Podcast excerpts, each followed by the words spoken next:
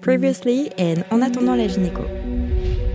Yo, je suis allée voir une troisième spécialiste de l'endométriose et je crois que je me suis loupée car j'ai dit un truc qu'il fallait pas et du coup je me suis pris la plus grosse claque dans la figure de toute ma vie et je craque complet.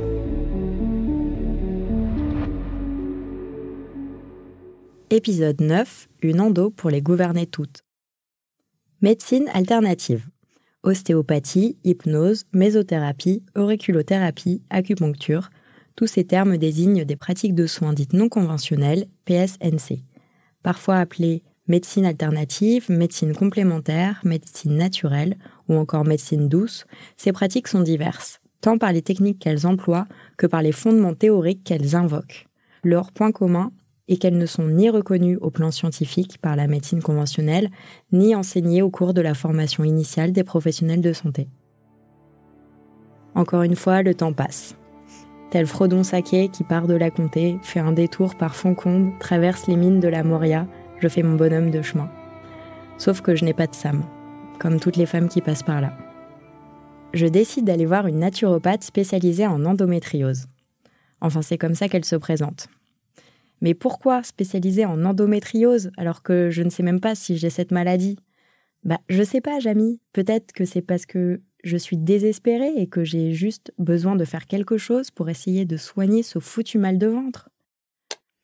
À peine arrivée dans son cabinet, la naturopathe me pchite un produit sur la langue, éteint la lumière, me demande d'ouvrir la bouche et me dit Ah ouais, c'est bon, je la vois votre endométriose.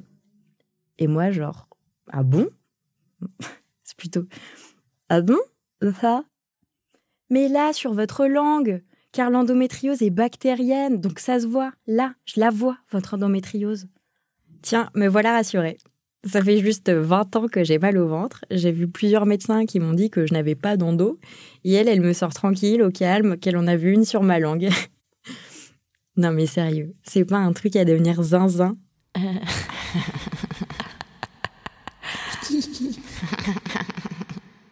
fais quoi moi? Je retourne voir les médecins en leur disant que au lieu de regarder dans la partie basse de mon corps, en fait, ils auraient juste dû regarder ma langue.